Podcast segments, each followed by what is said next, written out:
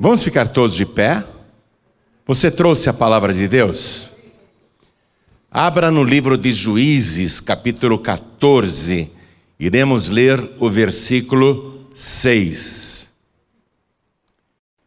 Livro de Juízes, capítulo 14, versículo 6. Acharam? Isso aconteceu por volta do ano 1050 a.C. Faz tempo, hein? Mas a palavra de Deus é sempre atual e ela serve para todas as épocas. A palavra de Deus nunca passará, disse Jesus. Aqui está escrito o seguinte: Então o Espírito do Senhor se apossou dele tão possantemente que fendeu o leão de alto a baixo, como quem fende um cabrito, sem ter nada na sua mão. Porém, nem a seu pai, nem a sua mãe deu a saber o que tinha feito. Amém? Vou ler de novo.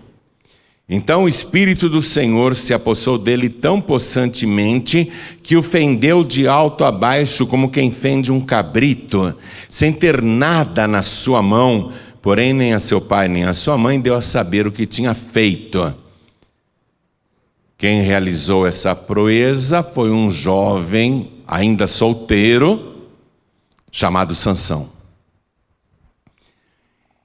Ele estava indo para um povoado estrangeiro dentro do próprio uh, país, porque ele se agradou de uma moça que morava lá.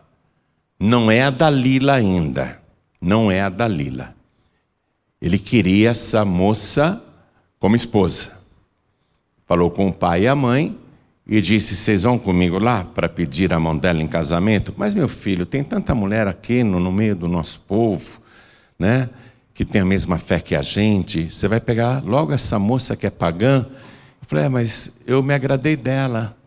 É, é dela que eu gosto, é ela que eu quero. E o pai e a mãe disseram: tá bom, nós iremos lá fazer esse pedido por você. Coisa de família para família. Só que no caminho apareceu um leão jovem.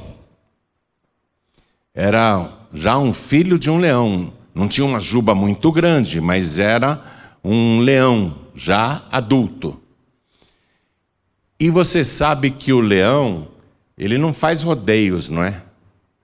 O leão, ele chega e ataca a presa. O leão não conversa antes. O leão não tem diálogo. Ele faz um ataque devastador de surpresa, é um ataque feroz. Ele vem com tudo, com as garras e com os dentes, e atacou esse moço. E aconteceu o que eu li aqui para você: que naquele momento, o Espírito do Senhor se apossou dele tão possantemente que ele abre o leão, ele rasga o leão, sem ter nada nas mãos. E é impressionante que ele fez de conta que não tinha acontecido nada, nem contou para o pai nem para a mãe. E pelo jeito ele não tinha nem mordidas e arranhões, porque senão iriam dizer: por que você está todo arranhado? Não é? Por que você está todo machucado? O que, o que aconteceu? Você se meteu numa briga? Eh, você foi mordido? Não, ele não tinha nada. A aparência dele estava intacta. Então ele não contou nada do que tinha acontecido. Eu vou ler de novo porque esta proeza só foi possível porque o Espírito Santo de Deus se apossou dele de maneira extraordinária, possantemente, diz aqui o texto. Então eu leio mais uma vez e você repete em seguida. Vamos lá. Então, o Espírito do Senhor. O Espírito de quem? É, porque se fosse outro espírito, ele tinha virado comida de leão. Então, o Espírito do Senhor se apossou dele tão possantemente que fendeu o leão de alto a baixo, como quem fende um cabrito, sem ter nada na sua mão. Porém, nem a seu pai, nem a sua mãe deu a saber o que tinha feito. Amém? Pastor, que história mais mirabolante de um homem matar um leão com as mãos nuas? Pois é. Pois é, esse foi um dos feitos extraordinários. Foi uma coisa extraordinária mesma, sobrenatural. E é isso que o Espírito Santo de Deus faz quando vem sobre uma pessoa. Começam a acontecer coisas que não têm explicação. E quem ouve duvida, não acredita, porque é algo maravilhoso demais, é mirabolante demais parece fantasioso, parece lorota, parece historinha. Então, só quem vive a experiência de ser possuído pelo Espírito de Deus, e Deus quer te possuir possantemente, Ele quer te dar esta força sobrenatural através do seu Espírito Santo. Deus faz questão hoje, diferente daquela época de 1050 anos atrás, porque naquela época o Espírito do Senhor vinha sobre um ou outro privilegiado. Mas, depois de Pentecostes, Deus prometeu: Eu vou derramar do meu Espírito sobre toda a carne. Viu? E ele cumpriu isso no dia de Pentecostes.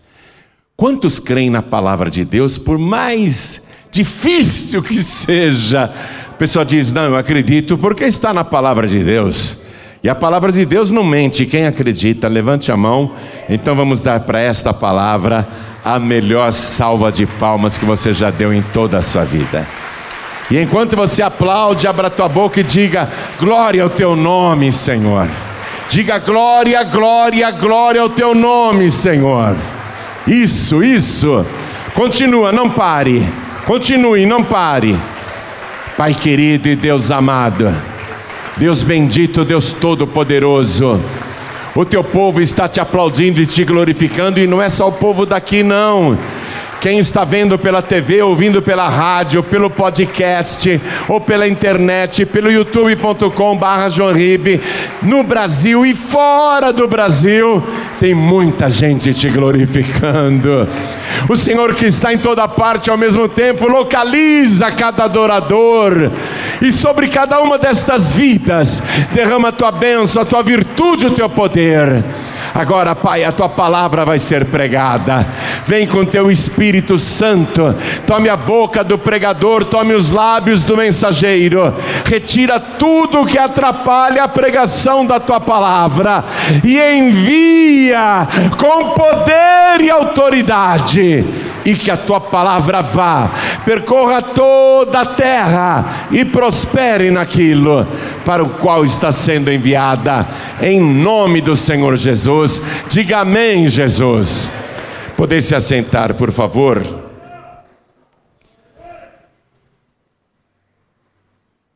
O nascimento deste moço que eu te falei foi sobrenatural. Porque a mulher que o gerou antes era estéreo. Ele e o marido, que se chamava Manoá, e conheciam a Deus, oraram incessantemente para ter um filho. Porém, parecia não haver resposta. Durante muito e muito tempo, aquele casal pediu, pediu a cura da esterilidade e que o milagre da fertilidade acontecesse e a mulher gerasse um filho, mas parecia que não, que não tinha jeito. E em Israel, segundo a lei de Moisés, era uma grande maldição uma mulher ser estéril. É como se ela fosse uma árvore infrutífera, que não produzia frutos, uma árvore seca. As mulheres ficavam altamente complexadas e eram inclusive marginalizadas na sociedade. porque parecia que uma maldição pairava sobre a mulher estéril. E de fato, no livro de Deuteronômio, capítulo 28, que relata as bênçãos e em seguida relata também as maldições, a esterilidade era uma delas. Então, esse casal se apegava muito com Deus. O Manoá, o marido, ele, ele tinha uma vida com Deus, mas nada acontecia. Um dia a mulher dele estava no campo e ela pensou que era um homem que surgiu e foi conversar com ela. Ela pensou que era um homem, mas era um homem de aspecto majestoso e ao mesmo tempo terrível. É assim que ela descreve a aparência para o marido. Ela diz: Olha, o homem que me apareceu eu não perguntei de onde ele era e ele nem me falou o seu nome, mas a aparência dele parecia um anjo de Deus e era terribilíssima. Quer dizer, era uma aparência que impunha um certo temor. E quando este homem, né, a mulher está vendo ele como um homem, apareceu para ela, falou assim, sem nunca ter conversado com ela antes: Eis que agora és estéril e nunca concebestes, mas conceberás e terás um filho. Puxa, foi direto no maior desejo daquela mulher, que era de ser mãe. E ela recebeu aquela palavra e saiu correndo para contar para o marido. O marido ficou curioso, poxa, mas eu queria ter visto também. De onde ele era? Não, ele não falou de onde era. E o nome dele? Não, ele não falou o nome. Como eu gostaria de ter visto também este homem. É, ele falou que acabou uma esterilidade. E mais, ele disse outras coisas. E eu vou ler para você. Ele me disse o seguinte, ó, versículo 4. Juízes capítulo 13, versículo 4. Agora, pois, guarda-te de que bebas vinho ou bebida forte, nem comas coisa imunda. Porque eis que tu conceberás e terás um filho sobre cuja cabeça não passará navalha. Porquanto o menino será nazireu de Deus desde o ventre, e ele começará a livrar a Israel da mão dos filisteus. A mulher relatou isso para o marido. Eu não posso, ó, beber vinho ou bebida forte, nem comer coisa alguma imunda. E ele disse que eu vou conceber um menino e que nós nunca poderemos cortar o cabelo dele, passar navalha, porque ele será nazireu de Deus, quer dizer, consagrado a Deus. Essa palavra nazireu significa consagrado a Deus, separado para Deus desde o ventre. Desde o ventre. O marido falou: Eu quero ver esse homem, eu quero falar com ele. E aí o Manoá começa a orar instantemente, diz a palavra, para que aquele homem que a esposa dele viu apareça outra vez. Ele quer conhecer este homem.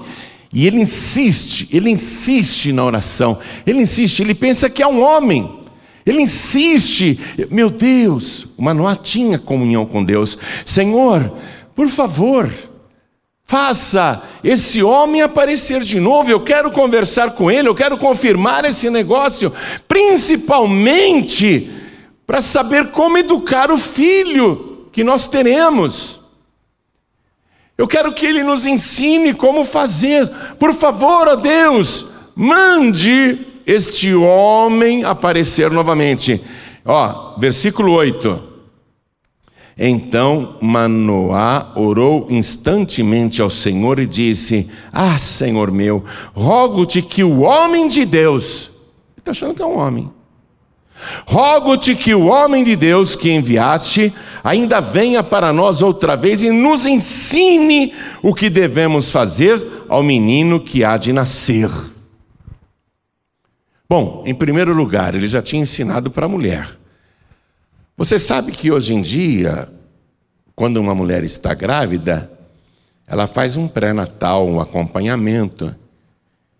E o conselho é: não fume durante a gravidez. Não beba durante a gravidez, não ingira álcool ou qualquer outra bebida alcoólica, cervejas. As mulheres bebem muito atualmente, não é? Por que, que se recomenda isso? Porque pode prejudicar a criança que está em formação no ventre. Nós temos casos, né, aqui na igreja mesmo, eu não vou nem falar o nome, mas casais que estão no crack aqui na Cracolândia tiveram filhos, a mãe é usuária de crack, e, claro, não tinha condições de criar as crianças, elas foram para um abrigo, foram adotadas por uma família maravilhosa que nós temos aqui. Adotaram quatro filhos uma vez, mas foram filhos cujos pais né, abusaram das drogas e do álcool. E continuam na Cracolândia. Mas os filhos agora estão num bom lar. Recomenda-se sempre que uma mulher grávida Preserve o que ela tem no útero. Aliás, a gente diz: se alimente bem durante a gravidez, tome as vitaminas. O próprio médico vai dizer isso. Olha, vamos fazer uns exames aqui de sangue, está precisando de tal vitamina, né? Para ajudar a formar essa criança, para que ela venha ao mundo o melhor possível, com a melhor saúde possível. E o Manoá agora, ele orou a Deus porque ele está dizendo: não apenas queremos que o menino venha saudável e perfeito.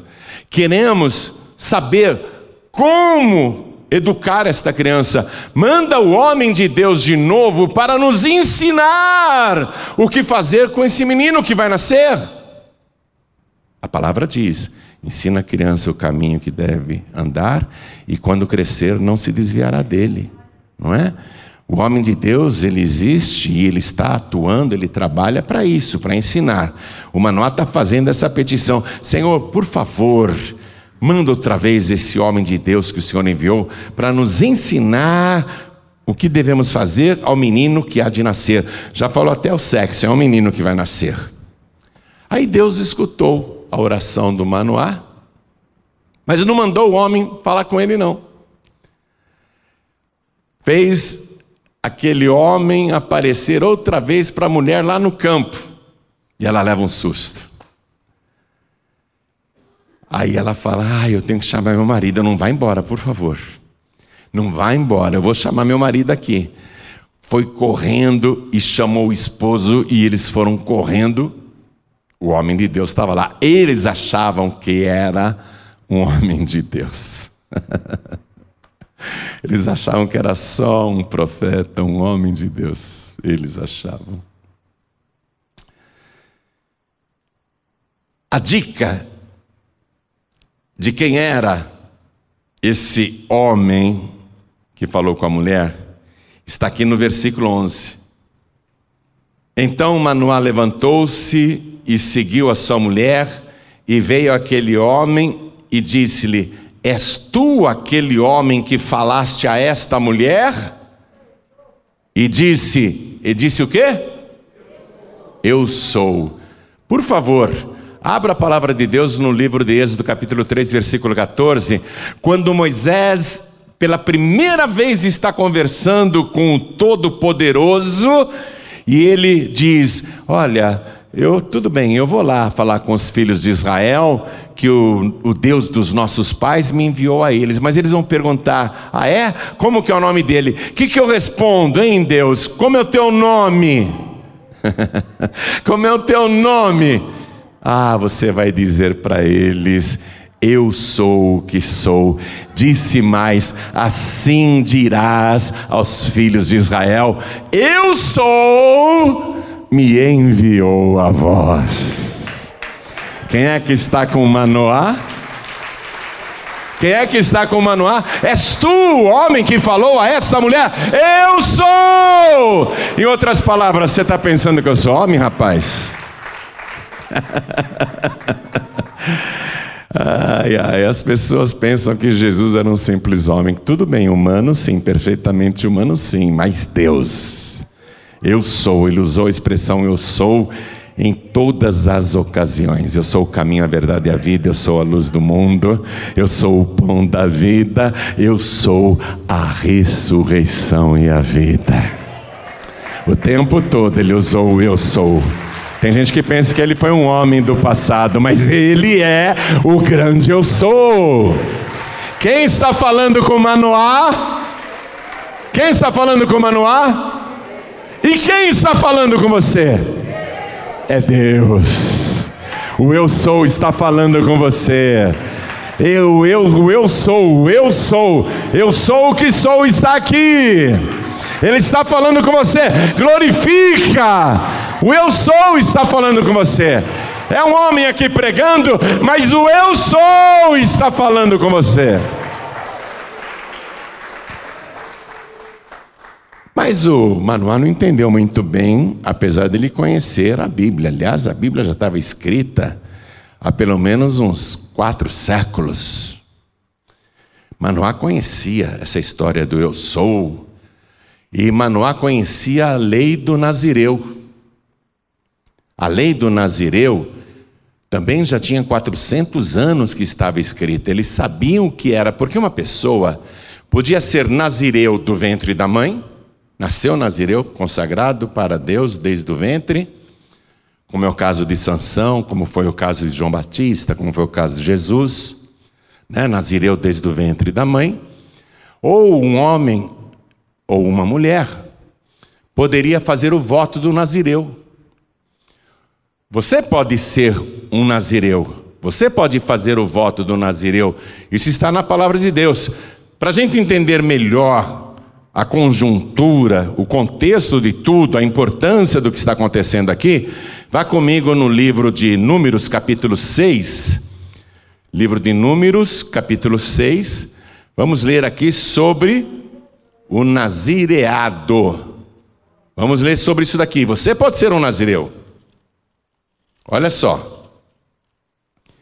E falou o Senhor a Moisés, dizendo: O próprio eu sou, e aqui embaixo da palavra Senhor está escrito eu sou, isso na HVH, o nome de Deus. E falou o eu sou a Moisés, dizendo: Fala aos filhos de Israel e dize-lhes: né? Fala para o meu povo. Quando um homem ou mulher, eu falei que você pode ser nazireu, preste atenção. Quando um homem ou mulher se tiver separado fazendo voto de nazireu, para se separar para o Senhor, de vinho e de bebida forte se apartará. Vinagre de vinho ou vinagre de bebida forte não beberá, nem beberá alguma beberagem de uvas, nem uvas frescas, nem secas comerá. Restrição era violenta, hein? Não podia tomar sequer suco de uva e nem comer uvas passas, uvas secas, nem uvas frescas. Nada David poderia comer. Todos os dias do seu nazireado não comerá de coisa alguma que se faz da vinha, desde os caroços até as cascas. Todos os dias do voto do seu nazireado sobre a sua cabeça não passará navalha, até que se cumpram os dias que se separou para o Senhor, santo será, deixando crescer as guedelhas do cabelo da sua cabeça. Então, você pode fazer um voto de nazireu para Deus e dizer assim: durante um ano eu não vou beber sequer suco de uva, nem comer uva fresca ou uva passa no final do ano, Natal, não vou comer uva passa, não vou comer nenhum bolo que tenha uva passa, eu não vou comer nada que venha da videira, eu não vou poder participar porque eu fiz o voto de Nazireu durante um ano. E durante um ano eu não vou cortar o cabelo. Ou dois anos, cada um estabelecia o prazo do seu voto de Nazireu. Então, essa lei dizia também, olha o versículo 6, escute, escute porque é importante. Todos os dias que se separar para o Senhor, não se chegará a corpo de um morto. Por seu pai, ou por sua mãe, ou por seu irmão, ou por sua irmã, por eles não se contaminará quando forem mortos. Porquanto o nazireado do seu Deus está sobre a sua cabeça, todos os dias do seu nazireado, santo será o Senhor. O nazireu, se ele falasse assim, durante um ano eu vou fazer um voto, não vou comer nada da videira, nem uva fresca, nem uva passa, nem suco de uva, nem vinho, nem nada que venha do vinho ou da uva e durante um ano eu não vou cortar o meu cabelo, se nesse período o pai ou a mãe morresse, ele não poderia ir nem no funeral. Não poderia chegar perto de um morto, porque o nazireado de Deus era uma coisa muito séria. Estava sobre a sua cabeça. Ele não poderia se contaminar com nenhum cadáver. E era um problema sério se uma pessoa, né, vamos supor, você está no ônibus, está no trem, Está sentado ao lado de um desconhecido, você é um nazireu, você fez um voto de nazireu, a pessoa morre aqui do teu lado, você está lascado. ah, não sou eu que falo, não, está aqui, ó. E se alguém vier a morrer junto a ele, por acaso, subitamente, e contaminar a cabeça do seu nazireado, ih, acabou. Era um problema. Morreu por acaso, subitamente, um infarto, um derrame, sei lá. Morreu repentinamente. Então era muito séria essa questão. O Manoá está perguntando: e aí? O ser glorioso já tinha falado. Ele é nazireu desde o ventre da mãe. Mas nós queremos saber como criá-lo na palavra. Vocês têm que ensinar para ele a palavra. Tem que ensinar para ele a lei do nazireu. Ele tem que saber quais são as restrições. Há muito privilégio ser gerado de maneira sobrenatural, ter um chamado tão especial, nascer com uma missão, com um propósito, ser cheio do Espírito de Deus, ser possuído pelo Espírito de Deus, tem muitos privilégios, mas responsabilidades, restrições. Como é que uma pessoa quer ser cheia do Espírito Santo sendo um alcoólatra? Fumando, fazendo coisas erradas, não se consagrando para Deus. Como é que a pessoa quer ser transbordante da presença de Deus se só é santa na hora que está na igreja? Lá fora leva uma vida totalmente torta. É isso que o Manoá tem que ensinar para o menino que vai nascer. Porque é grande o propósito de Deus na vida dele e ele tem que ensinar. Aí o Manoá, que ainda pensa que está falando com um homem apenas, ainda não percebeu que é o eu sou. Manoá diz assim: O senhor deve estar com fome, não é? Eu vou pedir para o senhor ficar mais um pouco porque eu vou preparar um cabrito, eu vou preparar uma refeição e, por favor, aguarde, não vá embora, até que eu faça essa refeição, prepare tudo para o Senhor. Eu vou te deter até que prepare toda essa alimentação, depois que comer, tudo bem, pode ir embora, continuar o seu caminho. Mas não pensa que é um homem que está ali diante dele. O ser glorioso diz para Manoá: Eu não vou comer nada. Eu quero que você pegue tudo isso que você falou e ofereça para o Senhor, para Deus, como holocausto, como oferta. E o holocausto é quando se põe fogo depois no sacrifício, no caso o cabrito. De modo que não sobra nada para alguém querer comer nem uma lasquinha de carne. Não sobra nada. O holocausto consagra tudo 100% para Deus. E o ser glorioso falou: Você vai fazer isso como oferta. Isso que você queria que eu comesse, você vai fazer como oferta. Aí o Manoá faz, faz. E o ser glorioso Continuou junto com ele, não foi embora. Eu vou ficar aqui, até que você faça isso como holocausto e como oferta. Aí, Lindo demais isso daqui, minha gente. Vê o versículo 17. E disse Manoá, a palavra está revelando como anjo do Senhor. O anjo do Senhor no Antigo Testamento, todos os teólogos sabem disso. Quem faz teologia sabe disso. É o Senhor Jesus. Que no Antigo Testamento ainda não havia essa revelação. Ele pergunta para aquele ser glorioso: Qual é o teu nome?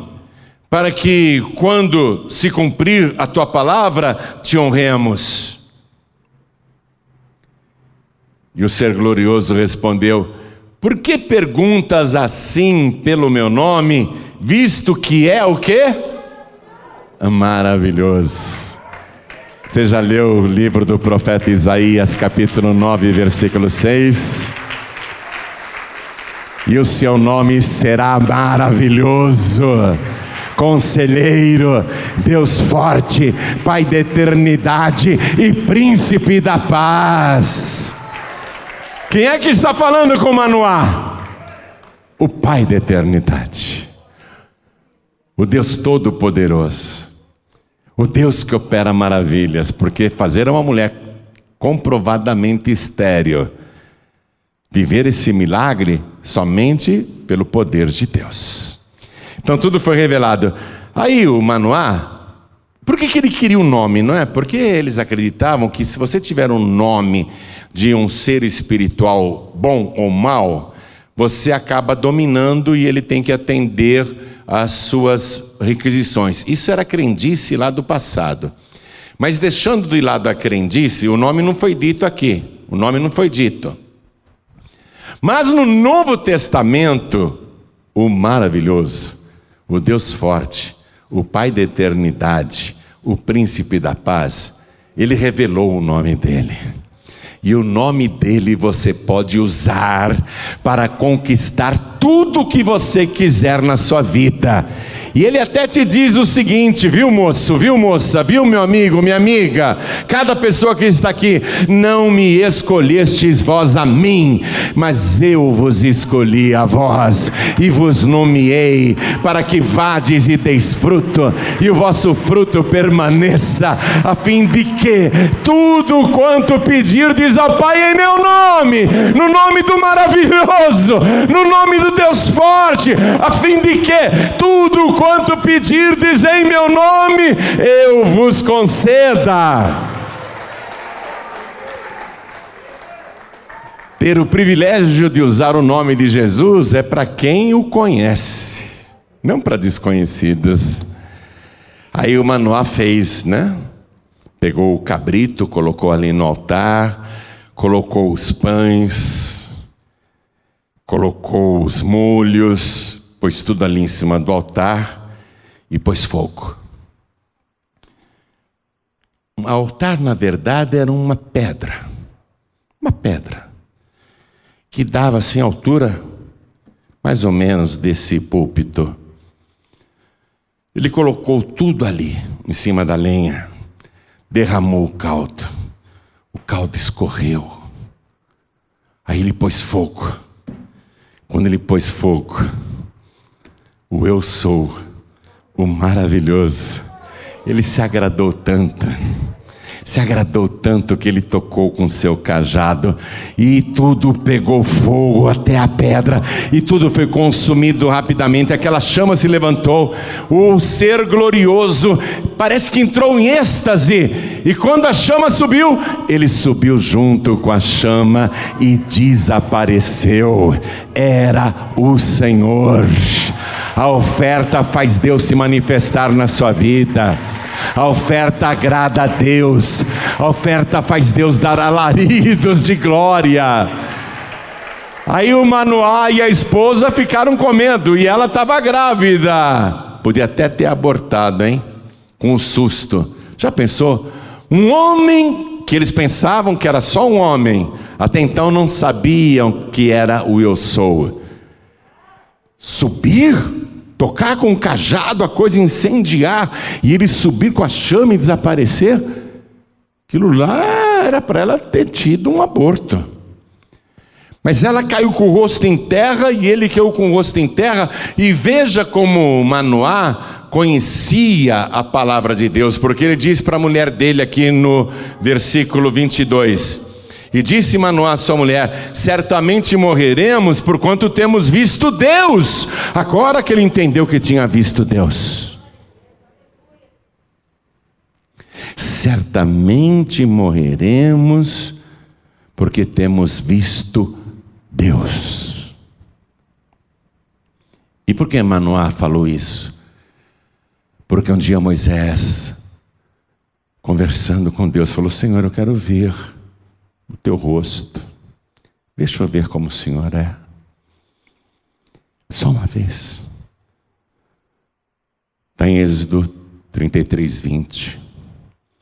Deus fala assim: Homem nenhum poderá ver a minha face e continuar vivo. Qualquer homem que ver a minha face certamente morrerá. Então Manoá falou: ah, mulher, nós vamos morrer. Você vê como uma pessoa que está vivendo a benção às vezes confunde tudo? Vem cá.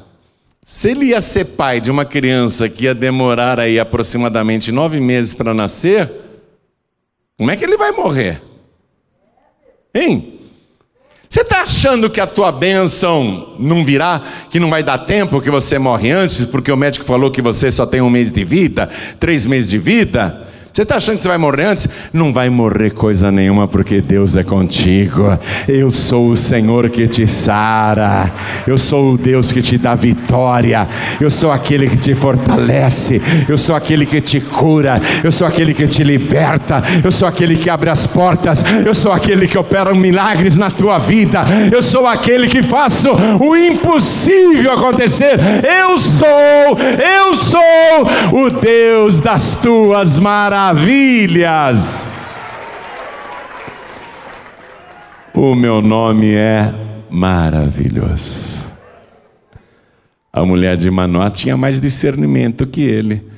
Falou: ah, se Deus quisesse nos matar, primeiro, não teria aceito o nosso holocausto e a nossa oferta. Vem cá, Deus aceita o holocausto e a oferta e mata a pessoa em seguida? Ó, versículo 23. Porém, sua mulher lhe disse: Se o Senhor nos quiser matar, não aceitaria da nossa mão o holocausto e a oferta de manjares. Você acha, Manoá? Está com medo que vai morrer? Não vai, não.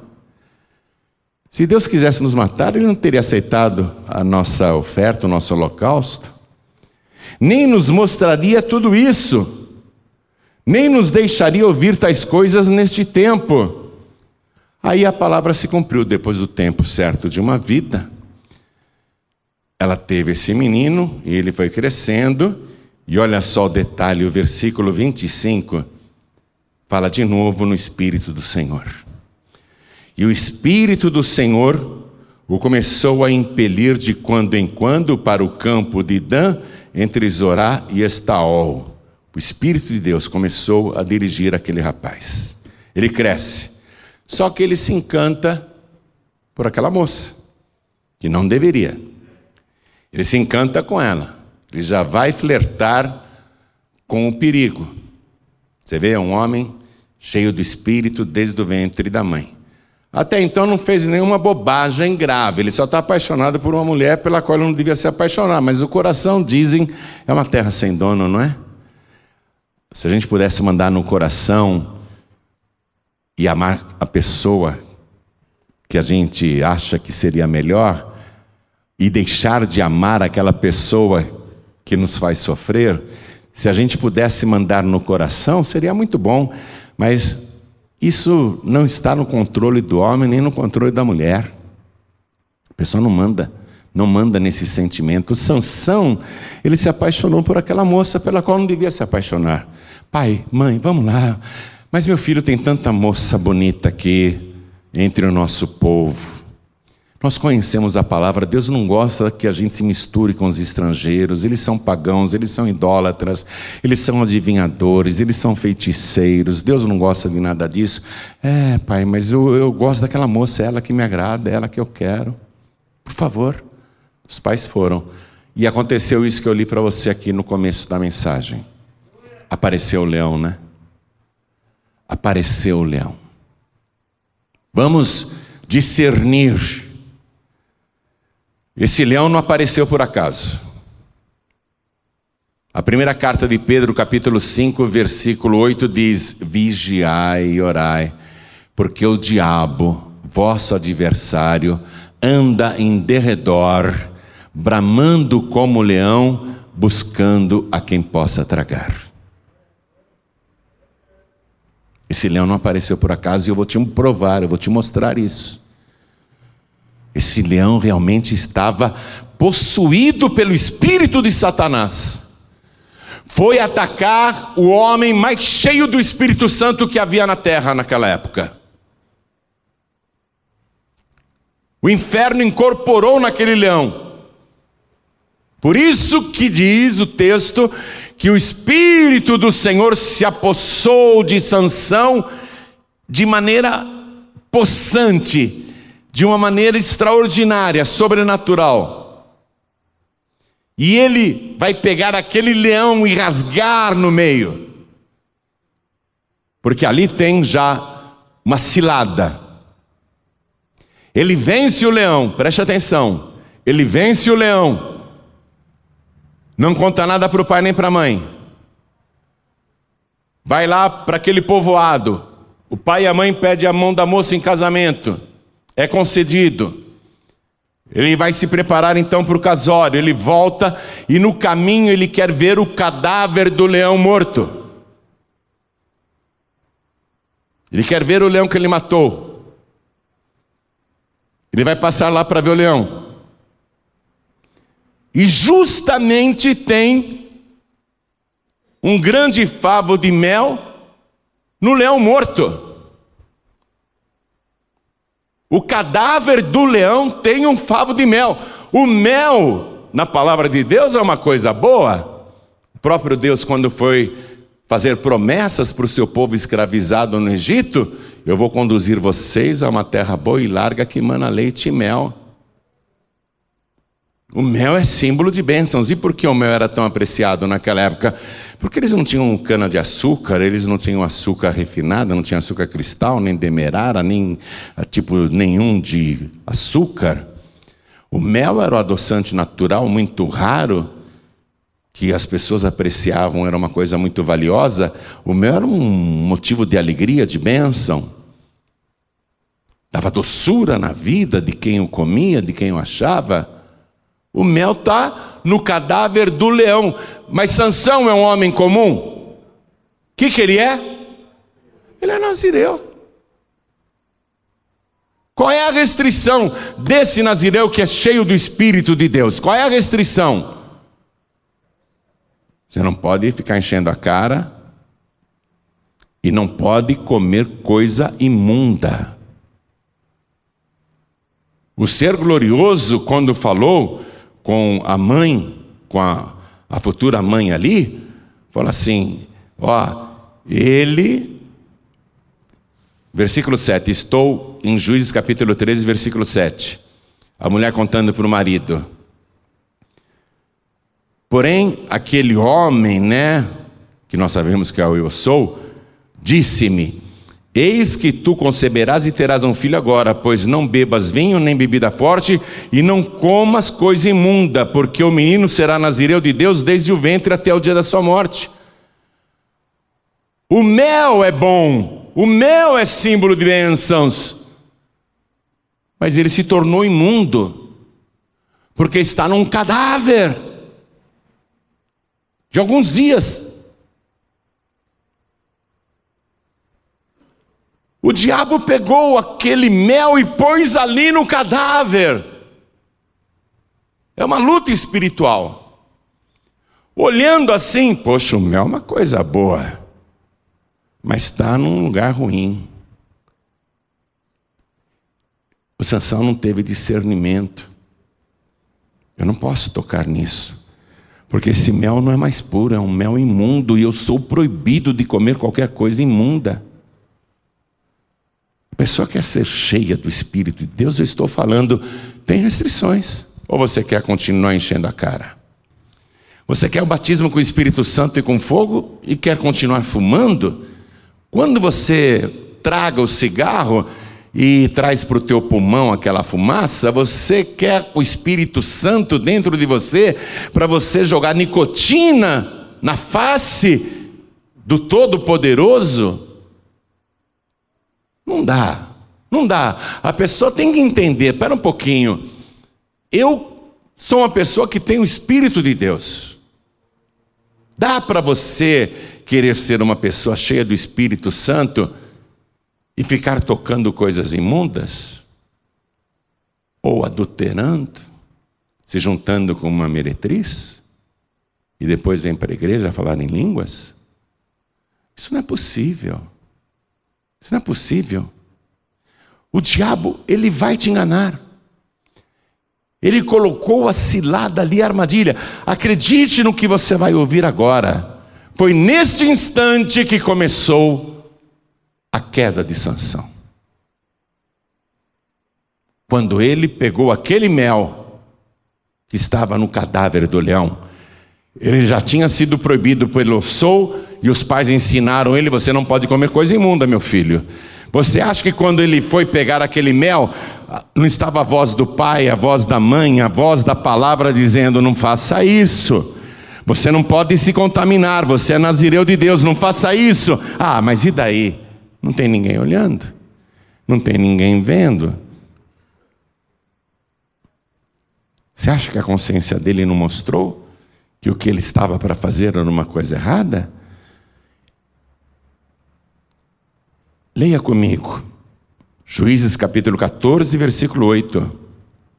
E depois de alguns dias, Sansão voltou para a tomar, quer dizer, buscar a esposa.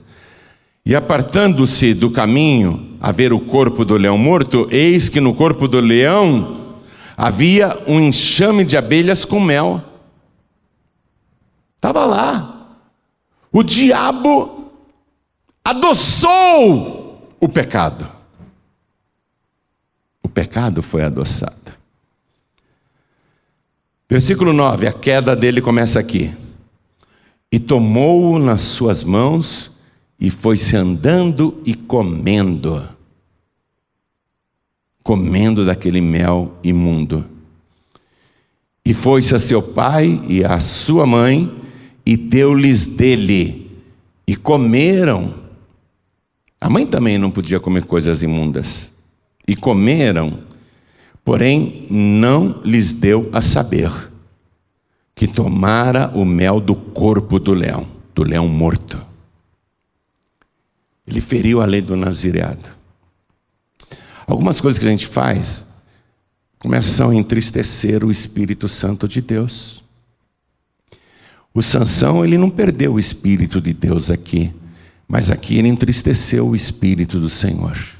Ele começou um processo de esfriamento espiritual e você conhece a história do Sansão. Hoje eu não vou falar sobre o restante da história, porque o nosso foco hoje é a condição para que você seja possuído, possuída pelo Espírito de Deus dessa maneira possante, uma pessoa cheia da presença de Deus, para que quando o leão que está rugindo ao teu redor, querendo te tragar, você pegue Satanás, ó, abra ele da cabeça até os pés, jogue no chão e sapateie na cabeça do diabo. Quando você tiver o Espírito de Deus, o Espírito de Deus vai te dar um poder sobrenatural para lutar contra as forças das trevas e contra as astutas ciladas do diabo. O diabo é astuto, minha gente. Ó, oh, não começa a subestimar o diabo achando que o diabo é um tonto, é um ingênuo, é um espírito ignorante. O diabo é mais sábio que qualquer ser humano na face da terra. do que as mentes mais brilhantes, e não somente porque ele tem um status espiritual que já foi glorioso, decaiu, mas conservou a sua grandeza, né? porém para o mal, não é porque ele se tornou mal que ele se tornou um ignorante. E mais, o diabo está há milhares e milhares de anos acompanhando a raça humana e ele sabe de todos os ardis e armadilhas para adoçar o teu pecado para te derrubar, para que você perca a comunhão com o Espírito Santo de Deus. Vamos ficar todos de pé. Pessoas caem, não caem? Pessoas caem. É possível uma pessoa caída ou uma pessoa que pecou ser restaurada? Claro que sim. A palavra diz: sete vezes cairá o justo e oito vezes o Senhor o levantará. Deus levanta, desde que haja reconhecimento do pecado, arrependimento para não fazer mais, porque não adianta nada dizer que se arrepende, sai lá fora, ou essa semana volta a fazer tudo como estava fazendo. Não adianta nada, não é? Se houver reconhecimento do erro, arrependimento do pecado e humilhação diante de Deus para pedir perdão, ele restaura a vida do pecador. E aliás, o maior prazer que Jesus tem é exatamente restaurar o pecador, a pecadora e transformar tal pessoa num santo, numa santa de Deus. Porque quando Jesus era criticado por andar com pecadores, ele não fugia de pecadores, não.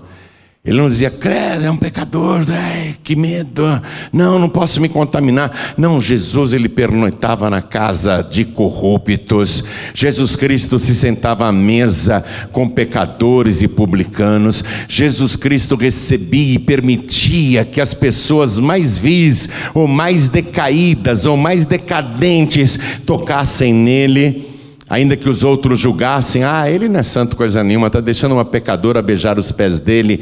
Então, ainda que fosse criticado, Jesus nunca, nunca, nunca recusou um pecador ou uma pecadora. E ele dizia para os fariseus, os ditos santos da época, aqueles que achavam que só eles eram salvos, ele dizia: vocês não sabem o que significa misericórdia quero e não sacrifício. Eu não vim chamar os justos, mas sim os pecadores ao arrependimento. É isso que ele quer. O prazer de Jesus é restaurar a pessoa, mesmo que ela esteja em pecado, e santificá-la, purificá-la. E quem que não é hoje um homem ou uma mulher que necessita da misericórdia e do perdão de Deus? Qual a pessoa que diz, ah, eu sou tão santo que eu nem preciso, viu? Eu sou santo demais. Eu não sei o que você está fazendo aqui na terra ainda, já era para você estar tá no céu. Qual é a pessoa que pode bater no peito e dizer eu sou santo? Ninguém. Você é santificado pelo sangue de Jesus. Se você olhar para mim aqui, ó, pode me examinar da cabeça até os pés. Tem um ultrassom aí, espiritual? Você tem o dom de discernir espíritos? Você já recebeu esse dom do Espírito Santo? Se você tem o dom de discernir espíritos, então olhe para mim desde aqui, a raiz dos cabelos até o dedinho do pé. E veja se você consegue localizar em mim, localizar no meu corpo, um só pecado. Procure, pode me revirar do avesso. Procure se você acha em mim algum pecado. Eu não tenho nenhum pecado, e não é porque eu sou santo, é porque eu fui purificado pelo sangue de Jesus Cristo. A palavra garante: o sangue de Jesus nos purifica de todo o pecado. Sansão não tinha esse discernimento. Ele começa uma queda livre que vai terminar numa tragédia. Outro dia eu falo sobre isso. Mas eu quero ficar nesse ponto aqui. Que o diabo preparou uma cilada. Primeiro, um ataque para destruí-lo. O leão foi aberto ao meio, foi rasgado no meio. O diabo disse: Eu volto. Vou colocar um enxame de abelhas, vou fazer uma colmeia, produzir mel e em alta velocidade, porque produzir mel é uma coisa demorada. Não é dias depois, não. O diabo voltou com ataque. Satanás sempre volta com ataque. Por isso que Pedro, que foi vítima desse ataque, Pedro foi vítima, ele foi cirandado por Satanás, apesar de avisado por Jesus. Apesar de Jesus ter dito, Pedro, Satanás pediu para te cirandar, eu roguei muito pela tua vida, orei muito por você. Imagina, estou pronto para ir contigo até a morte. É, Pedro. Esta noite, antes que o galo cante duas vezes, três vezes me negarás. Imagina, imagina. Foi cirandado por Satanás. Ele que sofreu esse ataque brutal do diabo, ele disse: vigiai e orai. Porque o diabo é nosso adversário. Porque o diabo, vosso adversário, ele é teu adversário. Ele anda ao derredor, bramando, rugindo como um leão. E ele não dá aviso, não, viu? Ele não dá aviso, não. O leão vem e faz o ataque, rugindo como um leão, buscando a quem possa tragar. Ele quer te tragar. Aliás, ele quer tragar a todos aqui, inclusive eu e os demais pastores, os músicos e todo mundo. Ele quer tragar a todos e ele vai atacar a todos. Qual é a nossa defesa? Vigiar e orar e usar o poderoso nome de Jesus, porque ele disse: Os que creem em mim, em meu nome, expulsarão os demônios. Usar o nome de Jesus. Nesse momento, meu querido e minha querida, tem de haver da tua parte e de cada pessoa se você quiser realmente restauração, reconhecimento, que, que está em erro, arrependimento desse erro, humilhação diante do Senhor, pedindo perdão, porque é humilhante, não é? Quando você tem que pedir desculpa para sua esposa, você não fica humilhado. Quando você tem que pedir perdão para o teu marido por ter feito uma besteira, você não se sente humilhada? Quando você tem que fazer isso, é ir para o teu pai, para a tua mãe pedir perdão. Não é uma humilhação? As pessoas não gostam de se humilhar, pedir perdão, reconhecer que estão erradas. Mas para ter o Espírito Santo de Deus, tem que ter isso. Amém? Então, vou perguntar aqui, primeira coisa, fazendo uma análise do próprio coração. Você acha que você precisa do perdão? O perdão está sendo oferecido a todos. Ele é oferecido indistintamente, o perdão, a restauração. Mas não são todos que o abraçam ou que o buscam. Mas quem pede perdão, quem se humilha na presença de Deus, é perdoado. E o que Jesus quer para te perdoar e te purificar? O que, que Ele quer para fazer esta obra de santificação na tua vida? Para ter essa mais do que tolerância, mais do que paciência com você. É essa boa vontade que os anjos cantaram quando ele nasceu. Boa vontade de Deus para com os homens. O que é que você precisa? para receber essa boa vontade de Deus em te perdoar. É receber Jesus como único, suficiente, exclusivo e eterno Salvador.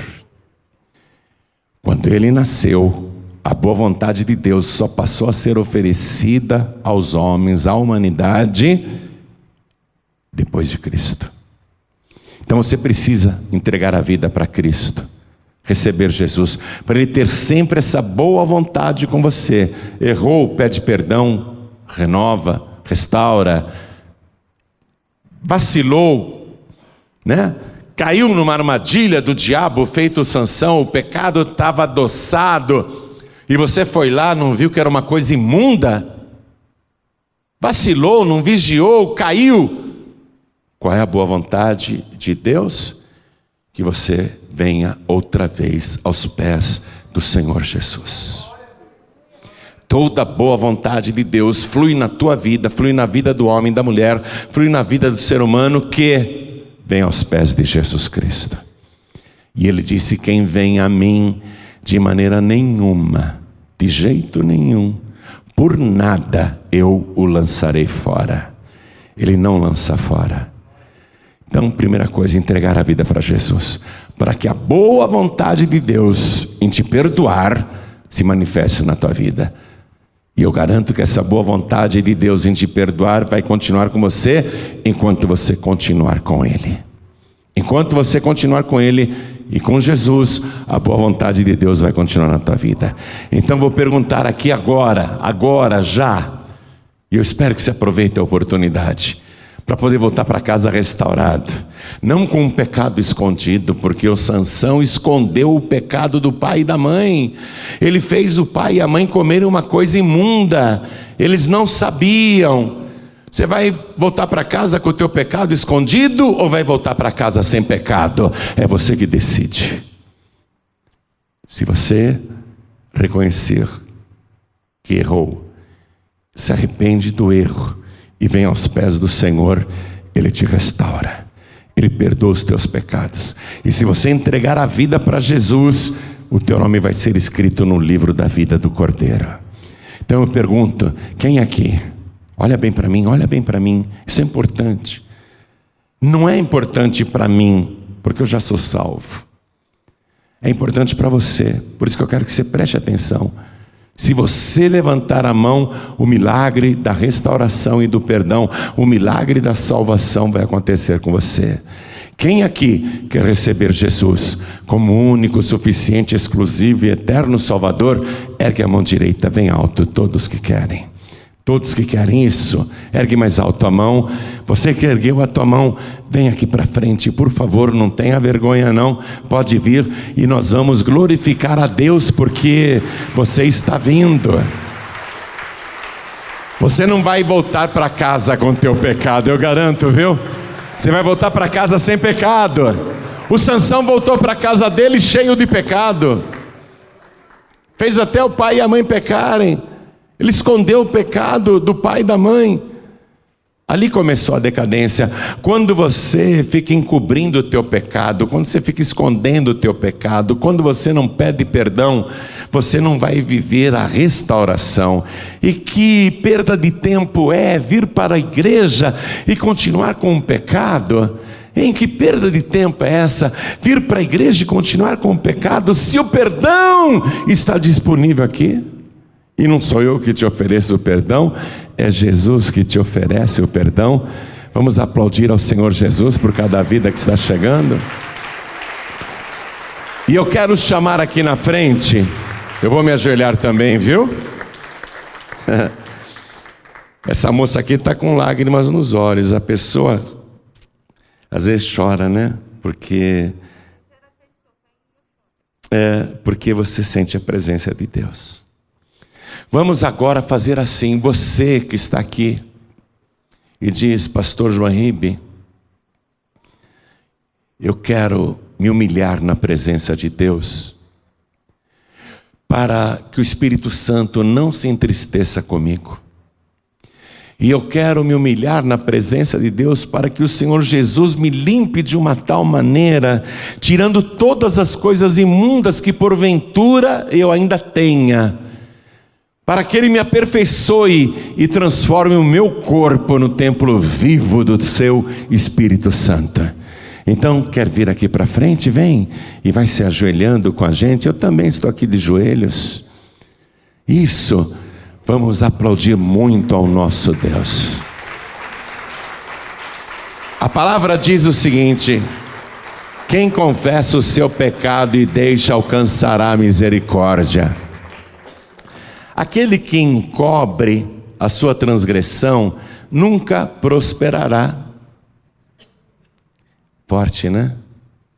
Quem se humilha alcança a misericórdia, quem confessa e deixa alcança o perdão, mas quem encobre a própria transgressão nunca, nunca sua vida irá para frente. Às vezes a pessoa não entende por que, que a vida não vai para frente, né? Porque fica encobrindo.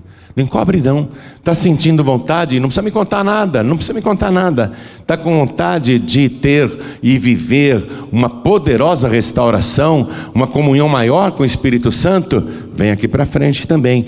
Enquanto algumas pessoas estão vindo, quero falar com você que está assistindo pela televisão ou pelo youtube.com.br Aliás, você que está assistindo aí pelo youtube.com.br clique nesse botão vermelho inscrever-se e clique no sininho também, porque aí todas as vezes que a gente colocar um material novo no meu canal, que a minha equipe fizer isso, você recebe um aviso, ó, oh, tem coisa nova no canal do pastor João Henrique aí você assiste de primeiríssima mão.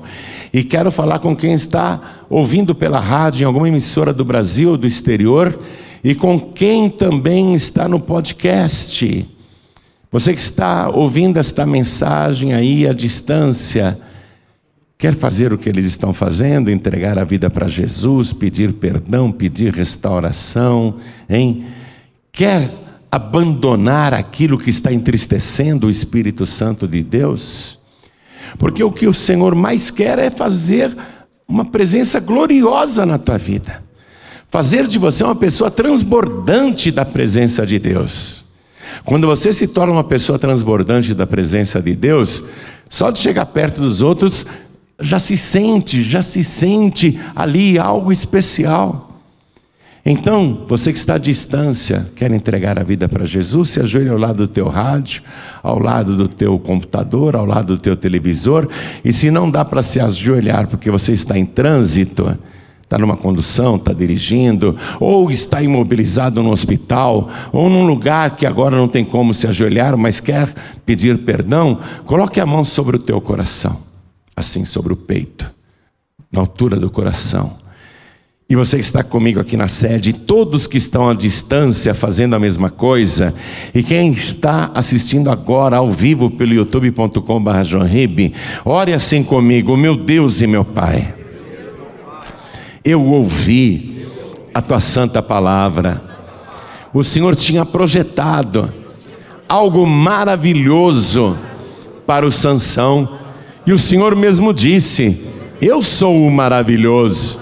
A vida de Sansão seria maravilhosa, mas ele não guardou a tua palavra e transgrediu a lei da santificação, o seu nazireado ele transpassou os limites, ele não se importou em transgredir, e aí, cada vez mais, o pecado foi crescendo, e a sua vida foi conduzida para uma desgraça.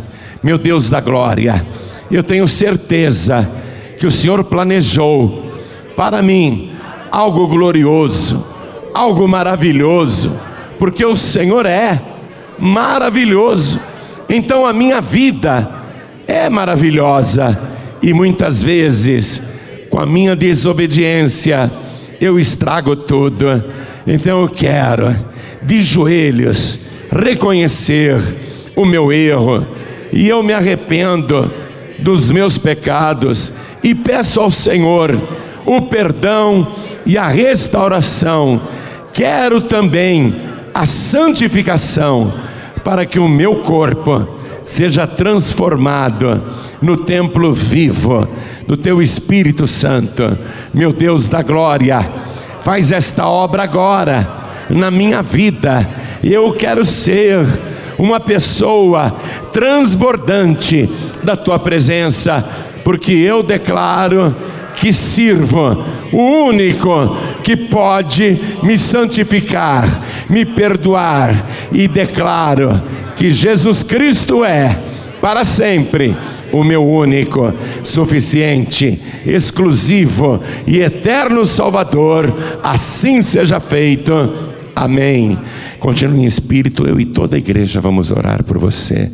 Por favor, igreja, me ajude aqui. Estenda a mão na direção de cada pessoa que está ajoelhada. Pai querido e Deus amado, Deus bendito, Deus todo-poderoso, O Senhor é maravilhoso, o Deus que opera maravilhas. Não há impossíveis para ti. E se nós andarmos na tua presença, quantas coisas maravilhosas o Senhor irá operar. Mas muitas e muitas vezes não vigiamos, erramos, pecamos entristecemos ao Senhor. E nós queremos, com reconhecimento do erro, com arrependimento do pecado, pedir perdão. Estas pessoas estão fazendo isso agora. Elas estão ajoelhadas, porque querem restauração, querem o perdão, querem a santificação. Elas vão voltar para casa sem nenhum pecado. E elas não voltarão na prática do pecado. Porque eu quero que o Senhor tome conta desta vida. Quem fumava não vai fumar mais. Quem bebia não vai mais beber, quem se drogava não vai mais se drogar, quem se prostituía não vai mais se prostituir. Senhor, opera agora o milagre da santificação, porque esta pessoa é tua agora. Purifica com teu sangue e mantém sobre ela a tua boa vontade. Nós não somos perfeitos, mas por causa de Jesus, a tua boa vontade estará sempre sobre cada um de nós para nos perdoar. Então não deixe esta pessoa se afastar, não deixe esta pessoa desviar, não deixe ela voltar atrás, não deixe ela se perder. Meu Deus, fortalece esta vida agora com teu Espírito Santo venha sobre ela o teu poder, e a todos que estão recebendo Jesus aqui e também à distância, como único, suficiente, exclusivo e eterno Salvador, escreve o nome de cada uma dessas pessoas no teu livro santo, o livro da vida. E guarda, meu Deus, cada pessoa como a menina do teu próprio olho. Não deixa nenhum mal tocar nesta pessoa livra de todo perigo, livra de todo mal e das astutas ciladas do diabo. E mesmo que Satanás adoce o pecado, para que ele pareça doce como mel, mas na verdade é imundo, meu Deus, ainda que o diabo tente enganar esta pessoa, não prosperará na sua maldade nem na sua astúcia, porque sobre esta vida está o teu Espírito Santo. E o Senhor vai falar com ela, como eu sei que o Senhor falou com Sansão para não fazer isso, e ele fez, mas coloca temor no coração desta pessoa para que não faça para que ela permaneça fiel na tua presença, é o que nós te pedimos e já te agradecemos, no nome santo do teu filho Jesus, o nosso único, suficiente, exclusivo e eterno Salvador, assim seja feito. Amém, Senhor. Diga amém, Jesus. Glórias a Deus. Vamos nos levantar e aplaudir ao nome do Senhor. Você acabou de receber as boas novas do Evangelho através de João Ribe Palharim, um oferecimento dos pregadores do telhado. Participe da reunião de Paz e Vida. Para informações, acesse pazevida.org.br. Paz e Vida, lugar de gente feliz e ungida.